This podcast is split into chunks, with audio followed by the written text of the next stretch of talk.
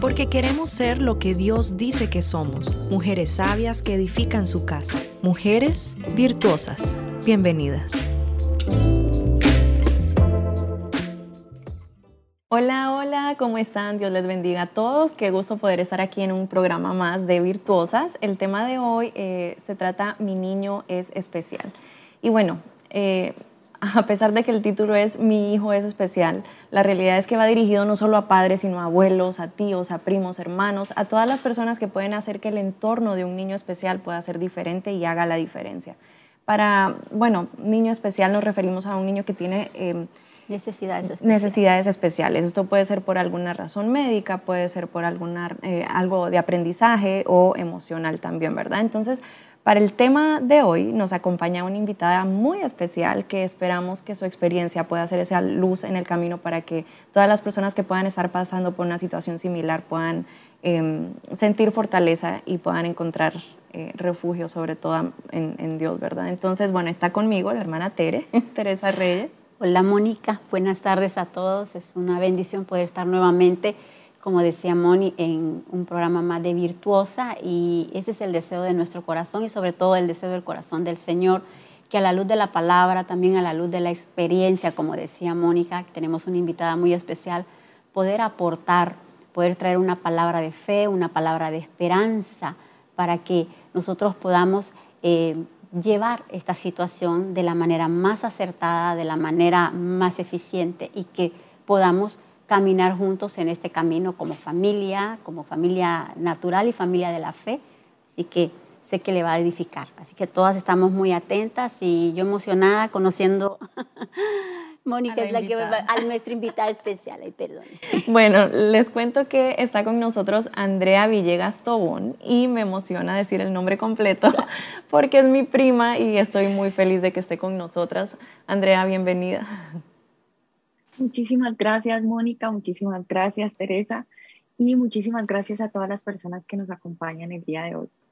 Bueno, les cuento que Andrea, eh, además de ser mi prima, es psicóloga, tiene una maestría también en eh, neuropsicología y un diplomado en trastorno del espectro autista. Pero sobre todo, y lo más importante para mí, es que ella es mamá de un niño TEA, que es trastorno, eh, trastorno ¿Cómo es, André? Del espectro autista. Lo siento.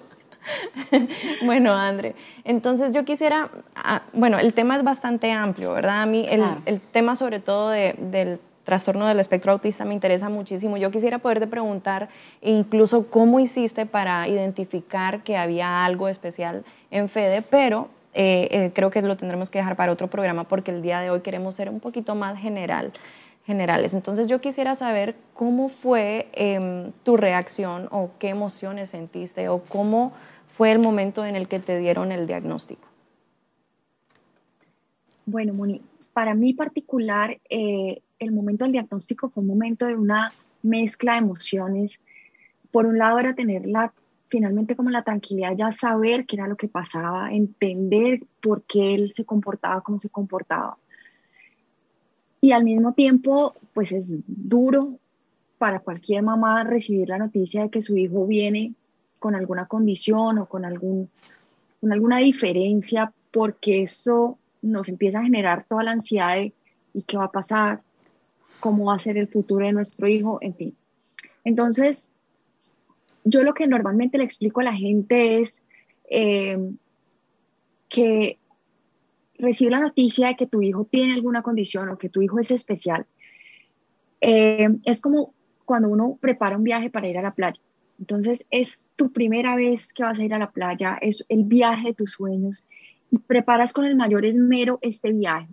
Te informas, lees cuáles son los sitios a los que vas a ir, haces algunas compras, eh, preparas la maleta y duras más o menos nueve meses preparando este viaje de tus sueños. Tienes toda la ilusión, toda la expectativa, todas las emociones, eh, pensando cómo ser, pues cuando llegues finalmente a la playa y tienes pues toda esta, este ideal en tu cabeza y resulta que cuando vas en el avión, el piloto dice, eh, damas y caballeros, señoras y señores, tenemos una dificultad y no vamos a poder llegar hasta la playa, nos toca aterrizar aquí en la montaña. Y entonces tú te bajas del avión en una montaña que obviamente no tiene nada que ver con todo lo que tú habías preparado, con todo lo que tú te habías imaginado. Y ya, no hay vuelta atrás, el avión se varó, no hay forma de salir de ahí, pero no estás definitivamente en la playa, estás en la montaña y vas a tener que empezar con el equipaje que habías preparado, de alguna manera, pues adaptarte a esa montaña y empezar a descubrir lo maravilloso que también tiene la montaña, que no era para nada el sueño, no era para nada eh, el plan, pero resulta que la montaña tiene, eh, tiene bosques, tiene caminos, eh, senderos ecológicos, tiene, bueno, una cantidad de cosas bellísimas de las que tú te, te puedes enamorar. No es el sueño, no es el plan, pero también tiene cosas maravillosas. Entonces vamos a tener, ya estamos en ese lugar, pues vamos a tener que empezar a descubrir todas las maravillas, todas las bondades, toda, eh, todo lo que nos puede ofrecer la montaña y tratar de olvidarnos totalmente que nuestro plan era otro. Entonces, para recibir realmente un hijo especial y, y poder decir yo lo acepto realmente, es cuando tú logras enamorarte de esa montaña y decir, pues gracias a Dios llegué aquí a la montaña, eh, no quisiera en este momento, ya después de conocer a este niño, no quisiera estar en la playa. O sea, yo quiero este hijo porque si él me lo cambiara, si él fuera normal, entre comillas, pues ya no sería este hijo y este hijo fue el que yo me enamoré, con sus dificultades, con sus maravillas, eh, con todo lo diferente que tiene para ofrecerte, pero es que terminas encontrando cosas que nunca te hubieras imaginado y que nunca te hubieras soñado y que nunca te hubiera ofrecido la posibilidad de aprender y de que tú crecieras como persona, como ser humano, como mamá, con un hijo en otras condiciones. Entonces, estos niños llegan para, definitivamente, yo creo que para hacernos mucho mejores seres humanos, porque tienes que desarrollar un montón de habilidades que nunca hubieras desarrollado en otras condiciones. Por ejemplo, la paciencia, la tolerancia, eh, el, el, hecho de, de manejar esa frustración de pronto de no era lo que yo esperaba, ¿sí? Pero posiblemente vas a encontrar que puede ser mucho más de lo que esperabas. Es que llegas a descubrir cosas tan hermosas en ellos en medio de la dificultad y de la tormenta, porque yo no les voy a decir que esto es un camino de rosas, es, o sea, tiene sus, sus dificultades, tiene sus momentos muy duros, pero también tiene unas recompensas hermosísimas. Yo le digo a la gente, yo no me cuelgo medallas eh, por el mejor deportista, yo no me cuelgo medallas de pronto por el mejor alumno, el mejor estudiante, pero ver que mi hijo logra hacer cosas que el día anterior, por ejemplo, no podía, que, que sabe uno cuánto le ha costado lograr y de pronto lo logra, ese es el mejor regalo que te pueden dar, esa es la, la, mejor satisfacción que te pueden dar, porque de verdad, solo pues Dios y, y tú que has vivido cada día, sabes cuánto le ha costado, por ejemplo, escribir sus primeras letras, o cuánto le ha costado aprender a caminar, o cuánto le ha costado aprender a amarrarse los zapatos. O sea, son cosas tan pequeñas que de pronto con los otros niños que, que son normales, y vuelvo y digo entre comillas, nosotros los llamamos eh, neurotípicos y neurodiversos, cuando es el caso de, de, una condición neurológica, pero como decía Mónica, pues bien puede ser una discapacidad física o bien puede ser cualquier otro tipo de, de situación. Eh, y por eso digo normales entre comillas, porque yo a estas alturas de mi vida creo que nadie es lo suficientemente normal para poder decir que alguien no lo es. Claro. Eh, pero bueno, esta, esta, esta diversidad, esta, este mundo tan diferente que tú empiezas a descubrir, eh, te lleva definitivamente a, a, desarrollar habilidades y a, y a no sé, encontrar eh, sentimientos y, y, cosas que uno no sabía que tenía. Eh, por ejemplo, yo había soñado mucho con cómo quería que fueran mis hijos y yo pensaba, Federico es el mayor, Entonces yo pensaba que uno le entregaban como, como plastilina o como una masa de arcilla y uno modelaba el, el hijo que uno quería tener, ¿no? Entonces, que fuera de esta manera, que se comportara así, que le gustaran estas cosas. Pues resulta que no. Ellos ya vienen como con, como con, eh, vienen como en un paquete cerrado que tú tienes que empezar a destapar y a descubrir qué es lo que ya viene adentro, porque ellos ya vienen con unos intereses, con unos gustos. Es verdad que hay muchas cosas que se aprenden, pero también hay muchas cosas que ellos ya traen. Entonces resulta que a mí me gustaría que a él le gustara la música, pero no, a él le gusta más eh, la robótica. Eh, ¿Sí me entiendes? Y nosotros como padres a veces creamos unas expectativas sobre cualquiera de nuestros hijos y pues resulta que no, que a ellos lo que les gusta es otra cosa totalmente diferente y entonces lo que hace es que nosotros nos frustremos y pensemos que, que no, que el hijo no está respondiendo, digamos, a la educación o a la crianza que yo le estoy dando. Mi labor como padre es, primero que todo, y esto es un consejo grandísimo que yo le quiero dar a todas las mamás que de pronto están empezando en este camino, es de verdad dedíquense a conocer quién es su hijo. O sea, nosotros nos entregan este paquetico cerrado que yo les cuento, que nosotros tenemos que ir empezando a conocer, a conocer cuál es la persona que viene ahí. Probablemente no se va a parecer a mí en sus gustos, en, sus intereses. Eh, yo tengo que ir conociendo qué es lo que él o ella es, quiere, cuáles son sus sueños, cuáles son sus gustos, cuáles son todas esas cosas con las que ya viene un niño y lo que yo tengo que ayudar es a irlo como encaminando, eh, a tratar de buscar cuál es su potencial para ayudarlo como a... Eh, Impulsarlo. Pues como que lo desarrolle y florezca, digamos, en esas cosas en las que ellos son buenos.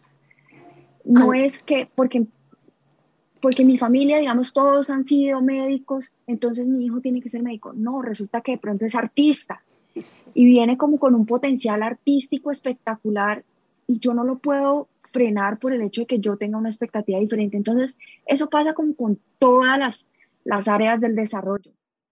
Eh, Andrea, quería, ah, pues cuando tú hablabas desde tu experiencia y también eh, gracias a Dios también tiene una experiencia profesional y algo de lo vivido, porque tiene, tienes un bebé así. Habían dos palabras que eran como detonantes.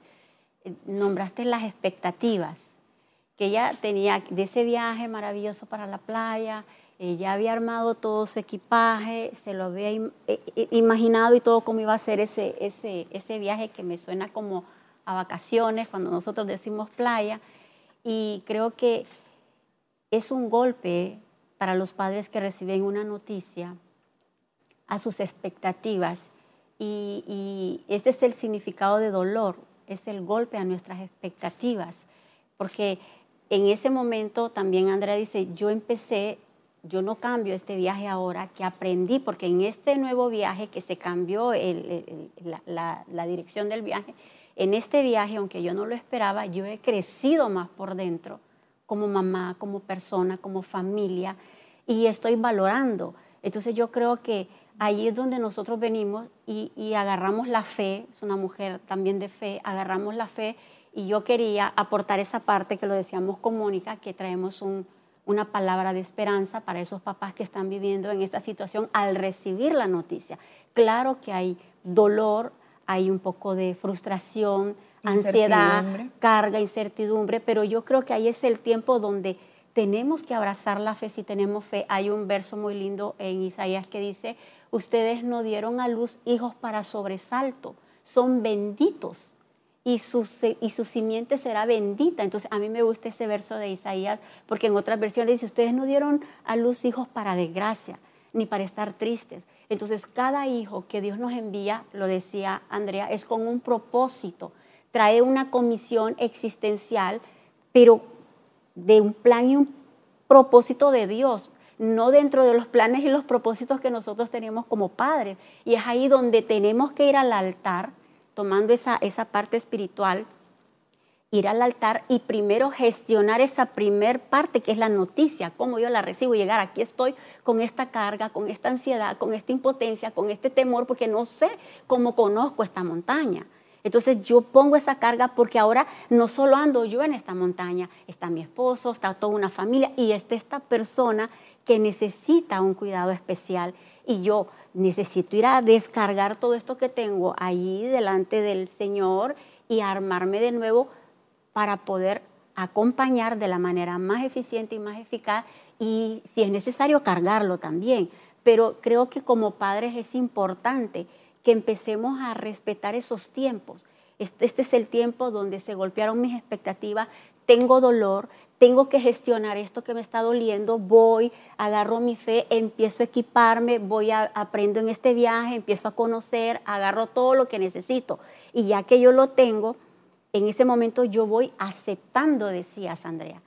A cuando yo lo acepto, entonces yo estoy teniendo la oportunidad de mejorarlo y aún de superar esa situación en la que estoy. Entonces creo que esa primera noticia es importante de que nosotros sepamos, duele, pero sacar ese dolor, gestionarlo, no detenernos, avanzar, levantarnos nuevamente nosotros para poder apoyar de la manera más eficiente a esa persona que nos necesita y hacer equipo con la familia y empezar a disfrutar ese viaje que tal vez ya no es de vacaciones, la playa, es un viaje donde vamos a aprender, donde vamos a, a ejercitarnos, vamos a sacar músculos, donde nos vamos a hacer atleta, donde vamos a ser súper especiales, porque yo creo que para tener un niño con con necesidades especiales porque tenemos que ser familias súper especiales, tenemos que crecer por dentro.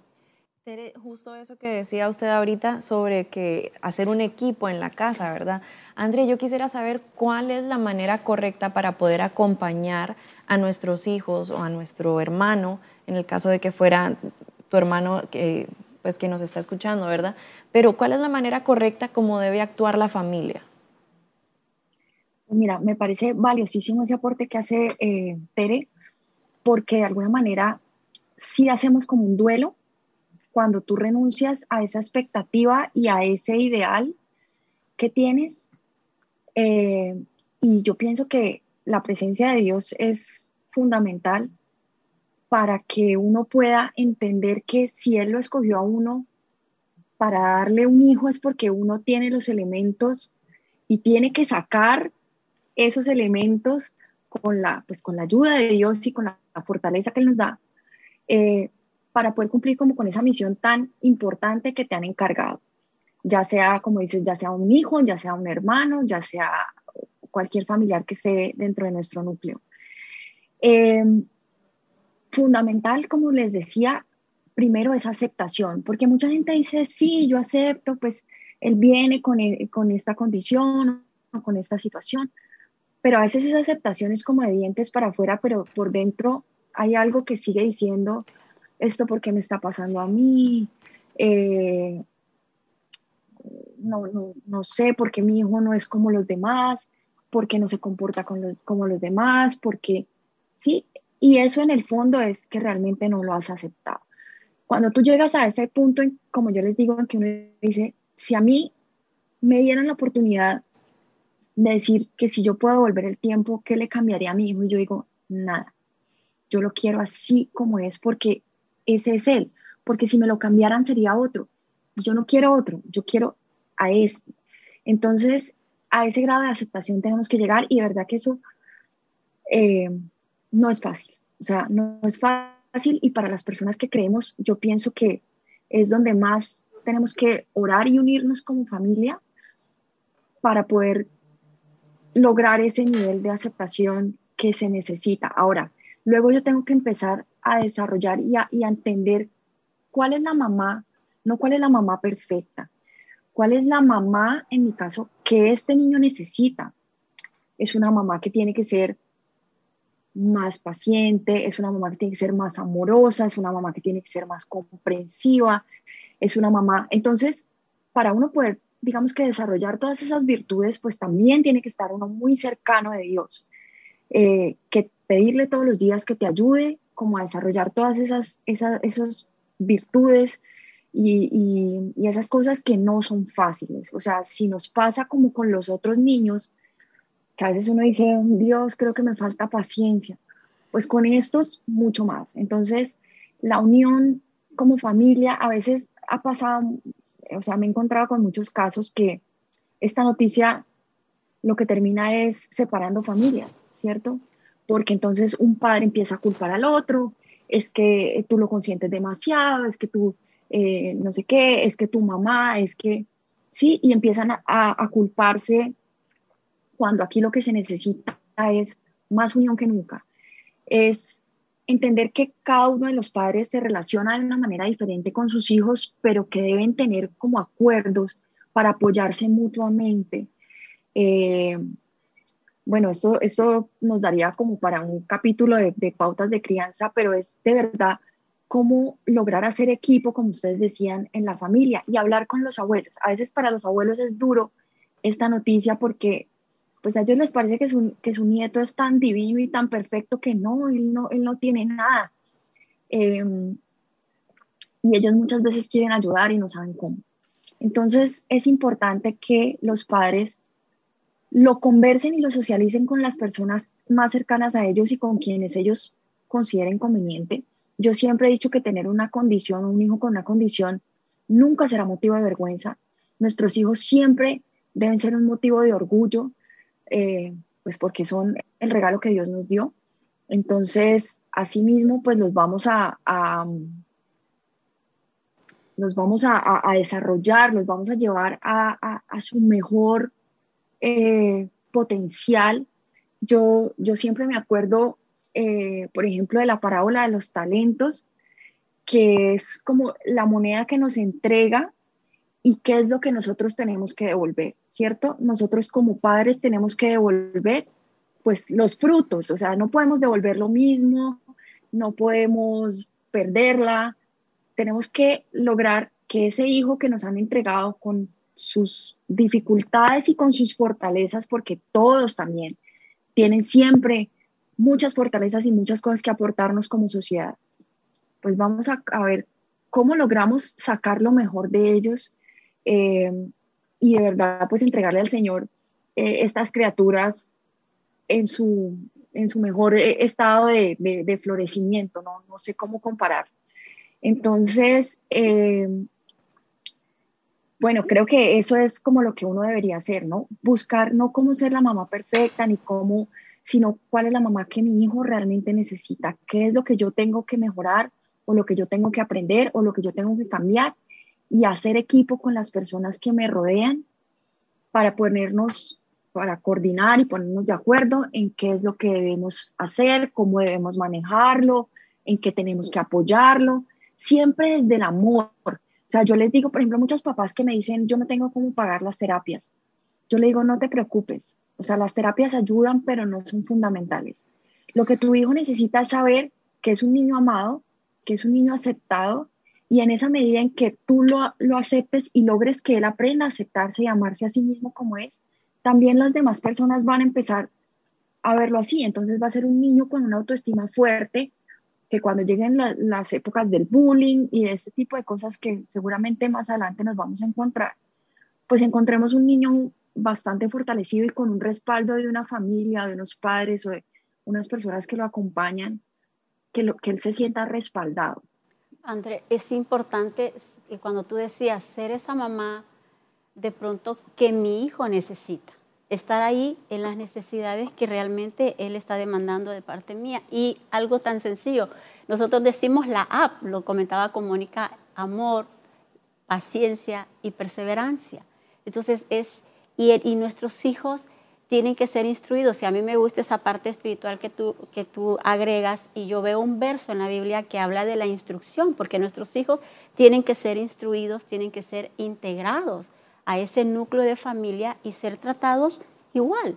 Porque él dice en Proverbios 22, 6, enseña al niño en su camino y aun cuando sea viejo no se apartará de él.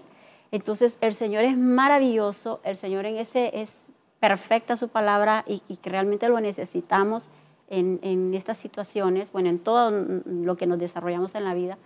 Y él no dice instruye al niño que tiene Asperger, estudia al niño que tiene déficit de atención, estudia al niño que tiene excelencia académica. Él no hace diferencia. Él dice la instrucción es importante. Y la instrucción va desde el punto de vista que lo hago con amor porque lo amo. yo creo que la disciplina es amor eh, tengo paciencia y tengo perseverancia. Entonces llegar y, y en esa paciencia, buenos días, independientemente cuál sea el diagnóstico, porque claro, eh, hay, hay un diagnóstico que tiene tu bebé, pero hay diferentes, Mónica lo comentaba al principio, desde el punto de vista médico, el punto de vista emocional, el punto de vista académico, cada, cada necesidad que el niño tiene especial. Entonces creo que dependiendo de cada bebé, nosotros, dice, instruye al niño en su camino, no es en mi camino, en mis expectativas o en el camino del otro niño, porque cada uno de ellos es diferente, es especial y Dios respeta esa individualidad de cada uno de nuestros tesoros.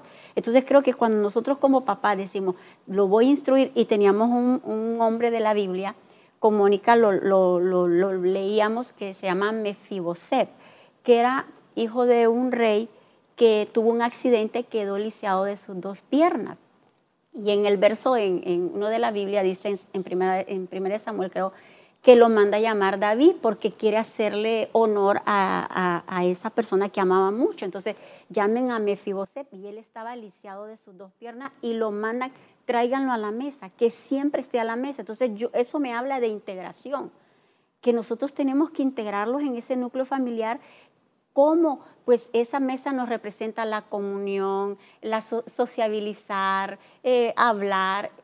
Y yo sé que no es eh, tan sencillo hablarlo porque sé que hay diferentes diagnósticos, pero creo que como familia es la oportunidad de reinventarnos y de, de si, ok, si él puede venir a la mesa porque puedas, otro padre dice, no puede moverse a la mesa, pues entonces vamos nosotros y llevamos la risa, llevamos la plática eh, y estamos con él, pero que él sienta de que realmente es parte y eso lo hace a él estar completo por dentro, porque yo creo que esa es la felicidad, la felicidad no e-, es realmente cuánto yo disfruto y cómo yo me siento. y son los detalles más sencillos, yo siempre lo digo, que llenan el alma. Tal vez ir allí, te voy a contar un cuento, no, mira, venimos a comer aquí a la cama, no te podemos. Entonces yo creo que como familia tenemos la oportunidad de no negarnos a instruir y no negarnos a, a poderlo integrar, a poder sacarlo, porque yo sé que hay diferentes casos y pero si hay que sacarlo en la silla de ruedas o tal vez eh, es un niño que tiene parálisis cerebral. Entonces, pero ellos pueden sentir, ellos pueden ver, ellos pueden oír. Hay tantas maneras de integrarlos y de poder disfrutarlos y poder hacer que ellos también disfruten. Pero tenemos que ser como familias proactivas, familias que no solo estemos reaccionando y, y llegar a esa aceptación y mejorarlo y disfrutarlo. Como decía Andrea, me gustó, yo no cambio este bosque por nada entonces aprender a estar y a disfrutarnos ese bosque, porque yo creo que sí, Dios es maravilloso y Él nos deja eso, nos deja la instrucción y yo veo ese ejemplo de Mefiboset. Dice que Él estaba en, en Jerusalén que representa paz y esa paz solo se lo puede dar el Señor con una familia que tenga fe, una familia que esté unida, una familia que no se esté culpando, una familia que dé lo mejor de sí a, a esta persona que lo está necesitando. Y al final también lo necesitamos a él y hacemos un equipo. André, ¿cuáles son las maneras que tú o, qué recomendarías tú para poder hacer esa integración empezando en, en casa? Bueno, es importante algo que, que Tere también mencionó y es el tema de la norma. Tenemos que entender que nosotros estamos criando un hijo para el mundo, un hijo no para nosotros, y cuando digo para el mundo eh, me refiero es para la sociedad. Eh, porque uno como mamá les permite muchas cosas, uno como mamá eh, les perdona muchas cosas, pero tenemos que tener en cuenta que ese niño algún día, y es, y es el deseo, o sea, porque aquí quiero hablar también sobre la sobreprotección, y es normal que nos encontremos que las mamás tendemos a ser sobreprotectoras, especialmente cuando tenemos un niño con alguna condición o con alguna discapacidad, o sea, un niño con una necesidad especial. Em, pero entonces la idea y lo que siempre debemos pensar es que nosotros no queremos quedarnos con ese niño debajo de las alas toda la vida. O sea, queremos es em, poder, como les decía antes, lograr ese mejor potencial que ese niño pueda tener, desarrollarlo y entregárselo a que él aporte a este mundo ese, ese, ese gran talento con el que él viene o, ese propósito con el que él viene. Pero si nosotros lo tenemos ahí debajo de, los, de las alas, no lo vamos a dejar crecer ni física ni, interiormente. Entonces, asimismo, tenemos que pensar que es un niño que necesita normas, es un niño que tiene que aprender a vivir en sociedad, en comunidad. Vuelvo digo, en la medida de lo posible. Hay diferentes niveles de discapacidad y hay niños, digamos, que no son tan funcionales, que siempre van a requerir apoyo. Pero en la medida de lo posible, tratemos de lograr que los niños sean lo más autónomos e independientes de acuerdo a su edad, vayan logrando ir volando como con sus propias alitas. Y para poder hacer eso, pues ellos tienen que saber eh, que lo que nosotros, o sea, si lo que, lo que nosotros le estamos permitiendo se lo va a permitir el día de mañana su compañero de salón en el, en el colegio o su pareja el día de mañana que conforme una familia, eh, en fin. Entonces, nosotros no podemos, por ejemplo, tolerar que porque el niño tiene una condición, entonces yo le voy a tolerar la falta de respeto, el mal, el mal comportamiento. Por ejemplo, Federico tiene una dificultad motora, entonces cuando él se sentaba a la mesa, él regaba mucho, ¿sí? Y digamos que eso socialmente podría haber sido una limitante para nosotros y decir, no, yo no lo voy a sentar en la mesa junto con otras personas porque qué vergüenza. Eh, pero entonces si yo me estoy avergonzando de mi hijo, pues lo voy a enseñar a que él también se avergüence de sí mismo. Al contrario, lo, que yo tengo que hacer es decirle, sí, lo estás logrando, mira, cada vez lo haces mejor.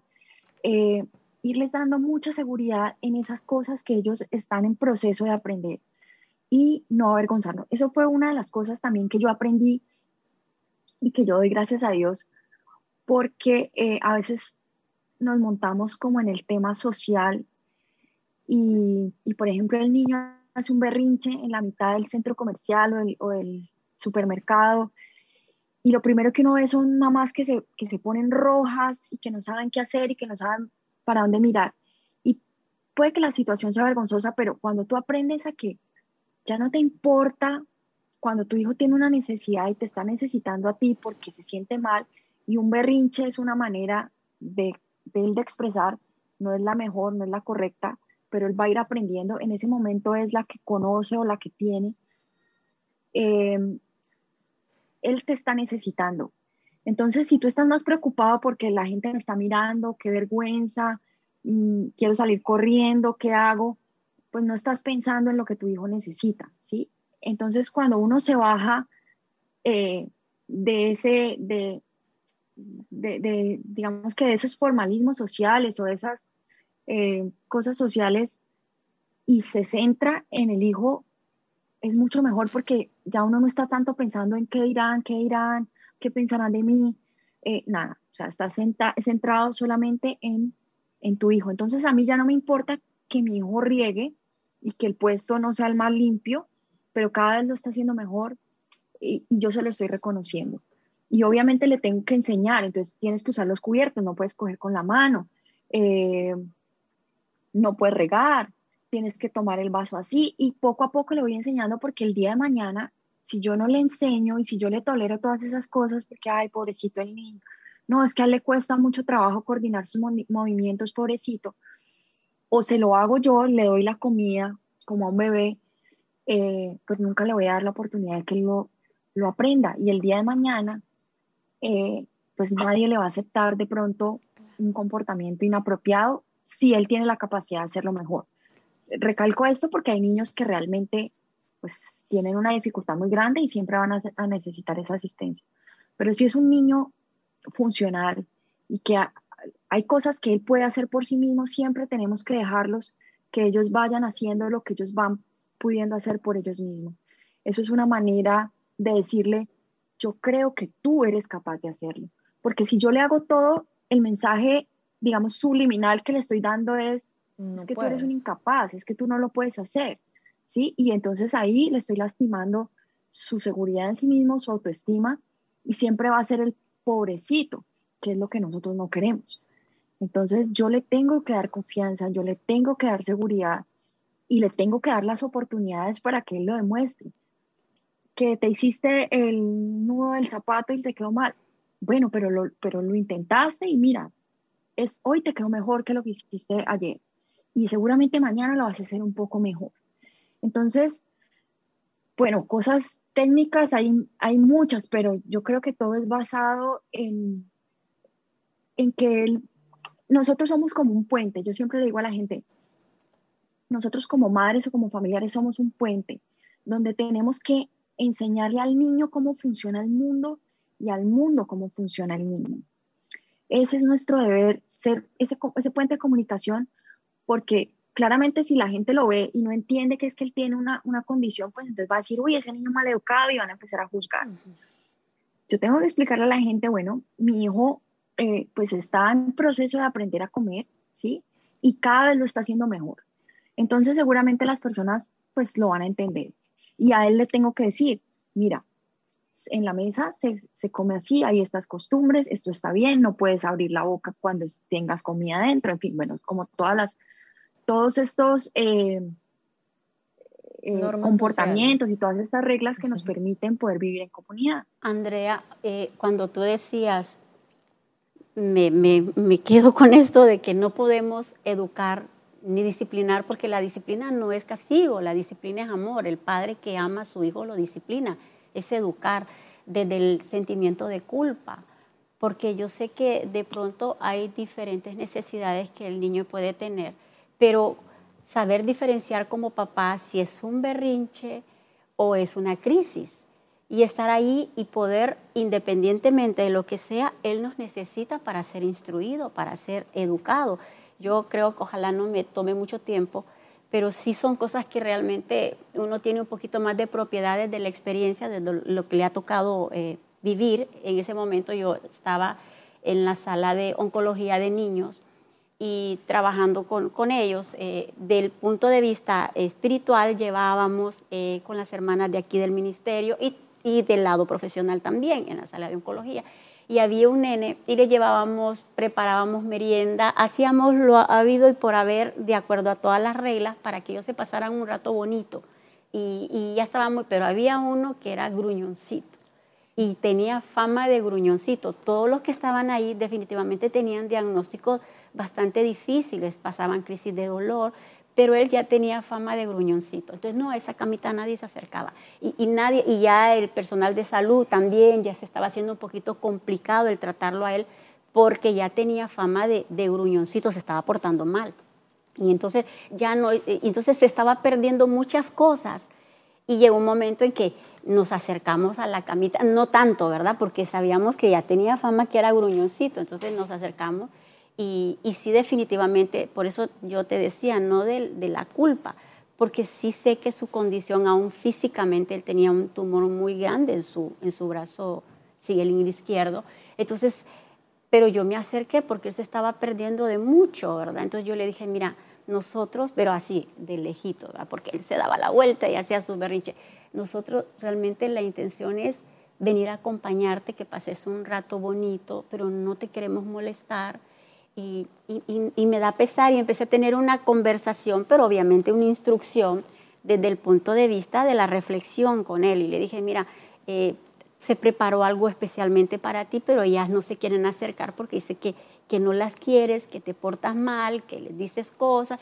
Y entonces, pero qué triste que te lo estés perdiendo, pero cuando tú quieras, eh, hazme una señal y aquí vamos a estar.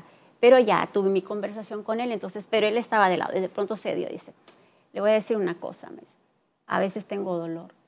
Entonces, pero ya pudimos hablar. Sí, pero no todo el tiempo tenía dolor.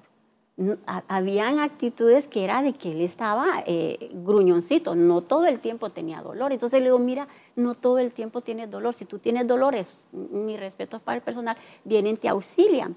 Pero cuando no tengas, pues aquí estamos, pasémosla bien en el momento que no tienes dolor y déjanos acompañarte. Después una maravilla se volvió, y, Dios sabe que, estoy hablando con la verdad, se volvió un sol. Él era el colaborador, incluso vino, eh, hasta, hasta se volvió evangelista porque andaba diciendo que él, él, sí sabía para dónde iba. Lindo, él nos colaboraba para llevar las cosas. No, tal niño necesita tal cosa y andaba. Yo digo, un momento de instrucción no desde de, de, de, tanta emotividad, sino se necesita el amor. Dios no puede ser, se lo está perdiendo.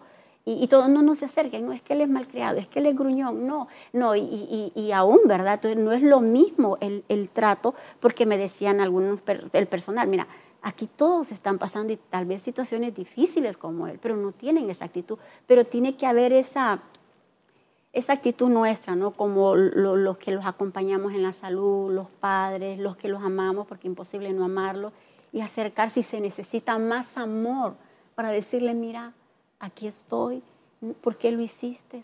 Créemelo y, y instruirlos, instruirlos porque ellos tienen, como decías tú, Andrea, que integrarse y esa integración los va a hacer más feliz, disfrutar, estar contento y emocionalmente lo va, lo va a mejorar aún para su, salud física, ¿no? Hay una frase, Tere, que dice, ámame cuando menos lo merezco porque es cuando más lo necesito. Sí. Y eso es, eso es cierto. O sea, seguramente ese niño estaba necesitando como ese afecto que, que de alguna manera tú le ofreciste. Qué lindo. es hermoso, bello. Y bueno, ya estamos empezando como a, desacelerar porque ya estamos en los últimos 10 minutitos del programa, pero yo quería eh, también que, que, pudieras dar como un mensaje para poder crear conciencia acerca de lo importante de buscar un diagnóstico cuando uno tiene ese, ese foquito rojo que te dice hay algo que, que, que no está bien, hay algo que podrías eh, ponerle más atención, pero porque yo sé que hay rasgos que son muy evidentes, algo, rasgos que, que, pueden hacer notar una condición, pero muchas veces no. Entonces, para eso yo quisiera que tú pudieras hablarle a las mamás y, y, crear esa conciencia y animarles a que busquen ayuda. Yo creo que muchos padres tenemos miedo de pronto de indagar y, y que nos digan lo que no queremos oír. Eh, y como yo te decía al principio, no es fácil. No es fácil recibir ningún diagnóstico, o sea, no es fácil que nos digan nada que puede ser malo sobre nuestros hijos. Pero no lo veamos como algo negativo. Es que tenemos asociado el diagnóstico como con algo negativo.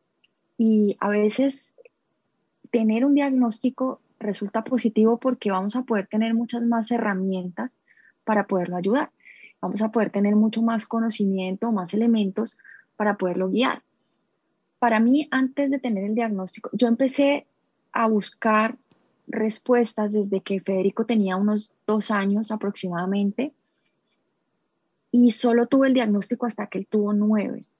Entonces tuve siete años de incertidumbre en que yo no sabía si lo que yo estaba haciendo estaba bien, eh, si lo regañaba, si, era más tolerante, si le exigía más, yo no sabía qué hacer. Eso para mí era un mar de incertidumbre y de angustia, porque yo no sabía, pues tras de que no sabía cómo ser mamá porque era mi primer hijo, tampoco sabía como lo que él necesitaba y cómo, cómo darle lo mejor que pudiera eh, ofrecerle. Entonces, por eso yo te digo que para mí tener el diagnóstico en parte fue un alivio, porque dije, ok, ya entiendo qué es lo que le pasa y ya tengo que buscar cómo orientarlo de la mejor manera.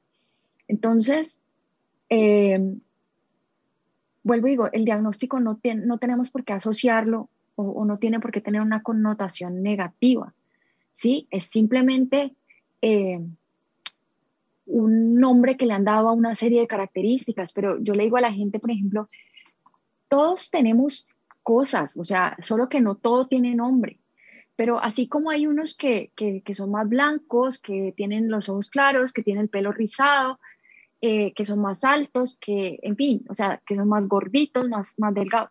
Así como todos tenemos características diferentes, pues también hay cosas que nos hacen eh, ser diferentes, simplemente que hay algunos que les han dado un nombre, pues porque de pronto interfiere un poco más como con, con la cotidianidad y es, y es, un poco más difícil, pero, pero finalmente lo que hace es que son rasgos que nos hacen únicos y que nos hacen ser quienes somos cada uno. Todos somos muy buenos para algo y todos somos muy malos para algo. Entonces, si quisiéramos hablar de discapacidad, pues nada, o sea, si yo, si, yo tratara de cantar y a mí me, evaluaran, digamos, por mis habilidades para cantar, pues perdería todo y sería muy mala en todo. Eh, entonces, eso es lo que algunas veces pasa en las escuelas, ¿no? Que la, la, educación tradicional, pues tiene como estas áreas que son la matemática, la escritura, donde los niños destacan más, entonces son más inteligentes, pero si por ejemplo hay uno que es muy deportista, que es músico, pianista o que es artista, bueno, en estas otras áreas eh, no se reconoce, digamos que tanto los talentos, pero hasta un niño, por ejemplo, que no puede hablar, hay veces que yo me he encontrado con niños que, que son no verbales, pero te lanzan una sonrisa que te cambia el día. Entonces yo digo, bueno, este es el talento de este niño. O sea, es, es mostrarnos que la vida puede ser hermosa desde diferentes puntos de vista y desde diferentes situaciones. Todos tenemos algo que aportar, todos somos buenos para algo y todos tenemos dificultad para algo. Y el que diga que no, mejor dicho, no es un ser humano, porque, porque todos, a todos nos ha costado algo y todos hemos batallado con diferentes cosas en la vida. Eh, entonces, tener un diagnóstico no tiene por qué generarnos miedo como madres, al contrario, listo, ya sé que tengo mi hijo, eso no es una etiqueta, eso no te va a definir, eso no te va a decir hasta dónde vas a llegar. Eso simplemente te va a dar un marco o un piso, si se quiere, un punto de partida para yo decir, listo, esto, estas son como las condiciones del juego, por decirlo de alguna manera. Entonces yo ya sé cómo voy a proceder, qué es lo, a qué especialista tengo que acudir, quién me puede ayudar, eh, qué son las cosas que mi hijo necesita aprender, en qué cosas tiene dificultades, qué, cuáles son sus talentos, en fin, ya entiendo un poco mejor y yo ya a partir de eso lo puedo empezar a impulsar, lo puedo empezar a apoyar. Eh, pero nunca sintamos que el diagnóstico es una etiqueta. Ahora, socialmente todavía tenemos mucho que trabajar en ese, en ese sentido y pienso que es deber de todas las mamás que tenemos hijos con alguna condición o con alguna necesidad especial, pues empezar a enseñarle al mundo que nuestros hijos no son esa etiqueta, simplemente eh, esa etiqueta le da como ese punto de partida, pero no los va a definir ni, ni les va a determinar su vida. Eh, porque conocemos también muchos casos de personas que han superado las expectativas que cualquier profesional inclusive hubiera podido decir sobre ese niño. O sea, solo Dios sabe hasta dónde puede llegar uno, pero uno tiene que decirles, tienes que, que soñar, o sea, no por el hecho de que tengas una condición, tu vida va a estar limitada. Vas a llegar hasta donde tú quieras llegar y hasta donde Dios te permita y, de pronto tenga eh, para ti ciertas cosas, entonces haz lo tuyo, eh, lúchalo, aprende. Por ejemplo, eh, en estos días conocí una señora que tiene un hijo de 29 años con, una, con un diagnóstico de autismo también, pero a, la señora le dijeron que cuando el niño está en el colegio, que él, ¿para qué lo iba a forzar a que él terminara un bachillerato si igual él nunca iba a poder hacer nada más? Y la señora lo sacó del colegio y es un muchacho que tiene pues muchas dificultades, pero yo pienso que básicamente emocionales, porque si desde que estás pequeño te dicen hasta aquí vas a llegar, ¿sí? Entonces, pues obviamente eso le limita, le limita como las posibilidades. Eh, no, yo creo que ellos, todos los seres humanos, podamos llegar tan lejos como nos lo propongamos, tan lejos como trabajemos para ello. Eh, entonces ellos no pueden estar limitados por ninguna, por ninguna condición. De hecho, por ejemplo, Mónica y yo tenemos otro primo que tiene síndrome de Down, diagnóstico de síndrome de Down. Es un niño, digamos que si lo fuéramos a medir por coeficiente intelectual, pues es un, coeficiente intelectual bastante limítrofe. Eh, y sin embargo, se graduó de bachiller, se graduó, estudió en la universidad, hizo comunicación social Hoy en día presenta un programa virtual también. Eh, fue campeón de natación. Hoy en día practica un deporte que es el porrismo y se destaca en su porrismo. Y es un niño fantástico, bueno, ya no es un niño, es un hombre, tiene 30 años, pero es fantástico. O sea, ninguna condición nunca ha limitado lo que él ha querido hacer en su vida. Entonces, yo pienso que ese tiene que ser el mensaje. Eh, mamás no, no, no le corten las alas a sus hijos ni por sus miedos ni por el hecho que tenga una condición. La idea es que, además porque nosotros no les podemos garantizar que vamos a estar toda la vida ahí para ellos, ¿sí? Y que los vamos a cuidar y que los vamos a proteger. Tenemos que alentarlos a que ellos traten de ser lo más autónomos posibles, eh, porque si no les estamos haciendo un daño, porque el día que nosotros faltemos, pues ese niño no va a ser capaz de seguir adelante o esa persona. Entonces tenemos que eh, ayudarlos es a que ellos sean, sean autónomos, a que la sociedad cambie, porque si hay muchas cosas que tienen que cambiar, pero que los niños también aprendan a integrarse eh, y aprendan a aceptar cómo funcionan las cosas. Es, es, como, como les digo, es como ese puente, ¿no? Es como esa mezcla. Hay muchas cosas que como sociedad tenemos que cambiar para ser mucho más inclusivos y más tolerantes y respetuosos de, este tipo de personas con estas diferencias, pero la sociedad definitivamente también hay muchas cosas que tiene que, eh, que, tiene que mejorar. Y los niños pues tienen que acostumbrarse o las personas pues a convivir en, en comunidad. Entonces tenemos que darles las herramientas para que lo puedan hacer.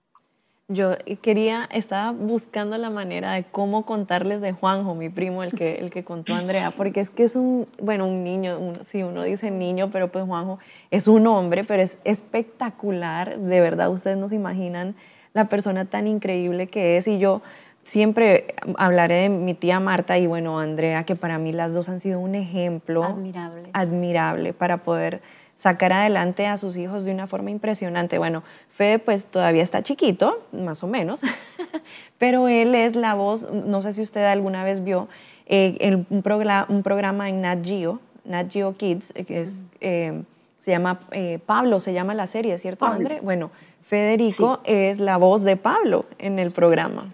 Hermoso, hermoso. Y estaba mucho más pequeño en ese tiempo, ¿cierto? Bueno, fueron dos temporadas. La primera se grabó en el, en el 2018 y ahí tenía unos nueve, diez añitos. Diez años, sí, porque él, cumple, él cumplió diez en el 2018 y la segunda temporada se graduó justo antes de pandemia. La lanzaron, digamos que no pudieron hacer todo el despliegue en medios que hubieran querido porque fue justo en abril, antes, pues cuando estaba comenzando la pandemia, pero sí, sí se hizo la, la segunda temporada y entonces ahí él ya tenía 12 años. Tan lindo, ¿no? Yo estoy segura que eh, con una mamá como ella, definitivamente, esto es solo el inicio de todo lo grande que se viene para él. André, mil gracias por habernos acompañado. De verdad que sé que todo lo que dijiste ha llegado al corazón y va a llegar al corazón de muchas personas y es algo que definitivamente necesitábamos escuchar, así que te agradecemos mucho por tu tiempo. Un gusto. A ustedes muchísimo por esta invitación. Eh, y les dejo esta frase que es una frase de mi hijo y que pues es, es como, ha sido como la bandera de, de, toda esta campaña. Soy diferente, soy como tú. Mucho gusto, mucho gusto. Un abrazo, Andrea. Ha sido realmente de edificación y ser esas mamás que alzamos la voz y una, una voz con fe, porque repetir ya casi para despedirnos que nosotros no dimos a luz en vano, sino que ni para cansancio ni para fatiga dimos a luz hijos de bendición. Son benditos y de bendición y que van a fructificar y han sido enviados con un plan y un propósito de acuerdo al proyecto que Dios tiene con ellos, no de acuerdo a nuestros planes ni de acuerdo a nuestros proyectos. Entonces creo que acompañarnos eh, de la mejor manera que, que podamos nosotros como padres y, si necesitamos informarnos, informarnos, aumentar nuestros niveles de fe y levantar nuestra voz. Esperamos que le haya sido de edificación, así que para nosotros realmente fue una bendición tener a Andrea. Sí, gracias por acompañarnos. Escuchaste Virtuosas, el lugar donde aprendo a ejercer el sacerdocio que Dios me dio. Hasta la próxima.